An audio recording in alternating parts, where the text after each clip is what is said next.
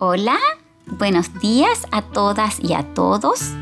Sean muy, muy bienvenidos eh, todos los que están escuchando en este momento la radio APALMS del Liceo Manuel de Salas, que es una radio eh, abierta a toda la comunidad eh, del Liceo Experimental Manuel de Salas. Mi nombre es Tamara Sangüesa y quiero invitarlos cordialmente a participar y a escuchar esta nueva sección de la radio que se llama Cuentos Rebeldes. Vamos a partir con un autor clásico que es Charles Perrault, que es un autor que nace en París, Francia, en 1628, hace más de 400 años.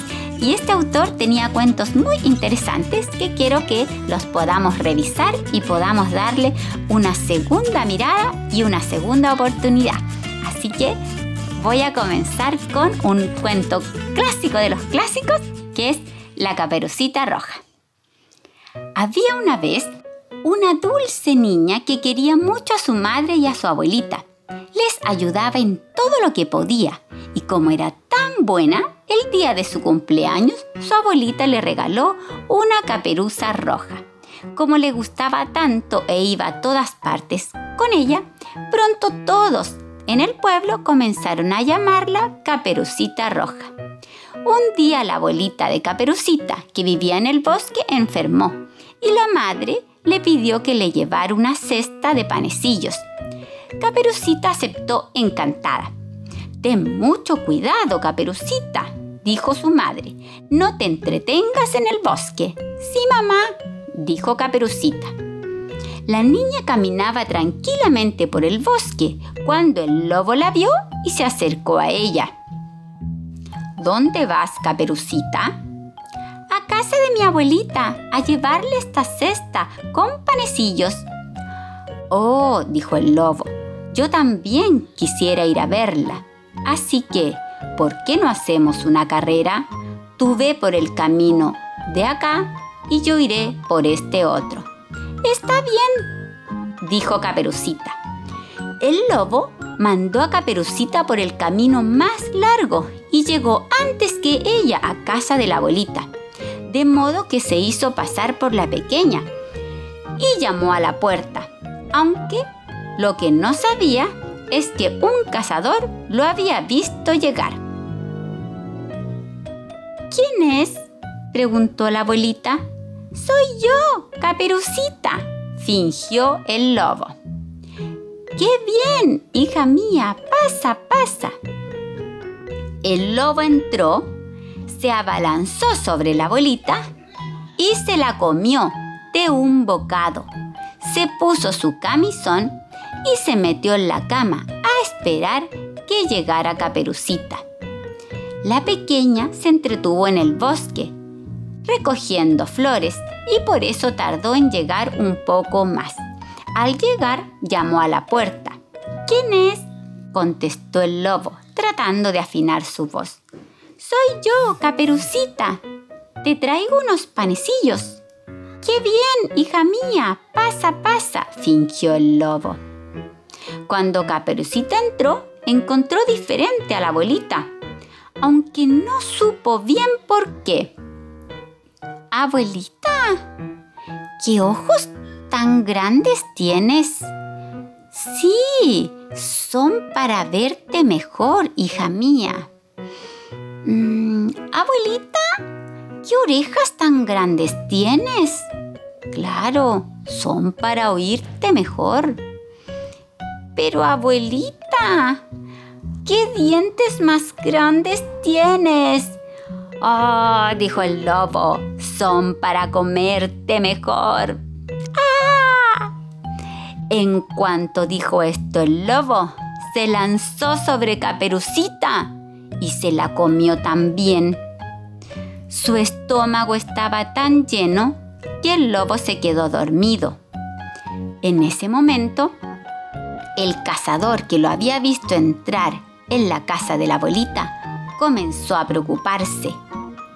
Había pasado mucho tiempo y tratándose de un lobo, Dios sabía qué podría haber pasado, de modo que entró a la casa cuando llegó allí y vio al lobo con la panza tan hinchada, se imaginó lo que había ocurrido.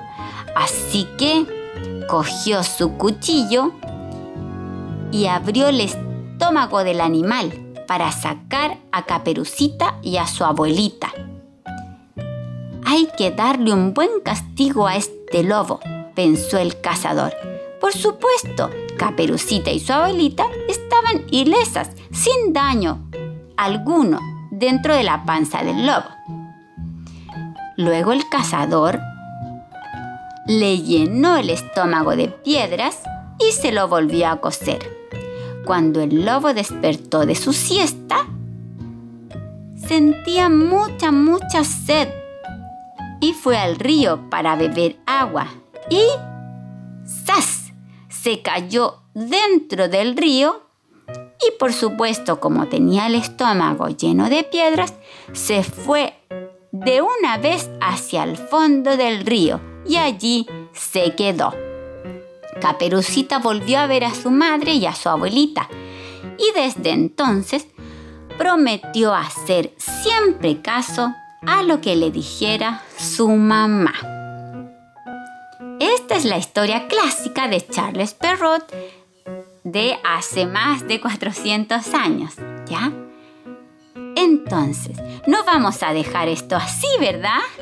Al lobo en el río, lleno de piedras y además sabemos que no es posible, ni por muy pequeños que ustedes sean, que no puede el lobo comerse a alguien y luego abrirle el estómago y sacarlo completo, ¿verdad?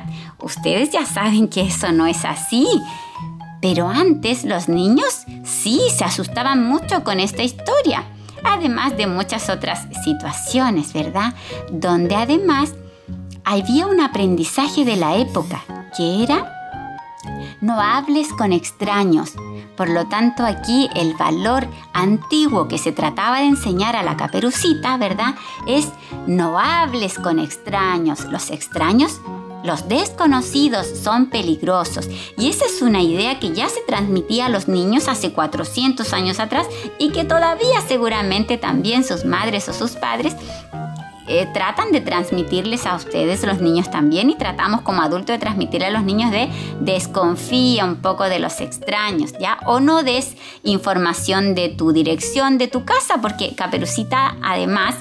Eh, le da la dirección y le dice dónde va y le dice además el lobo voy contigo, es decir, dónde queda y le da la indicación, yo me voy por este camino, es decir, nunca Caperucita desconfía del lobo y no lo conoce.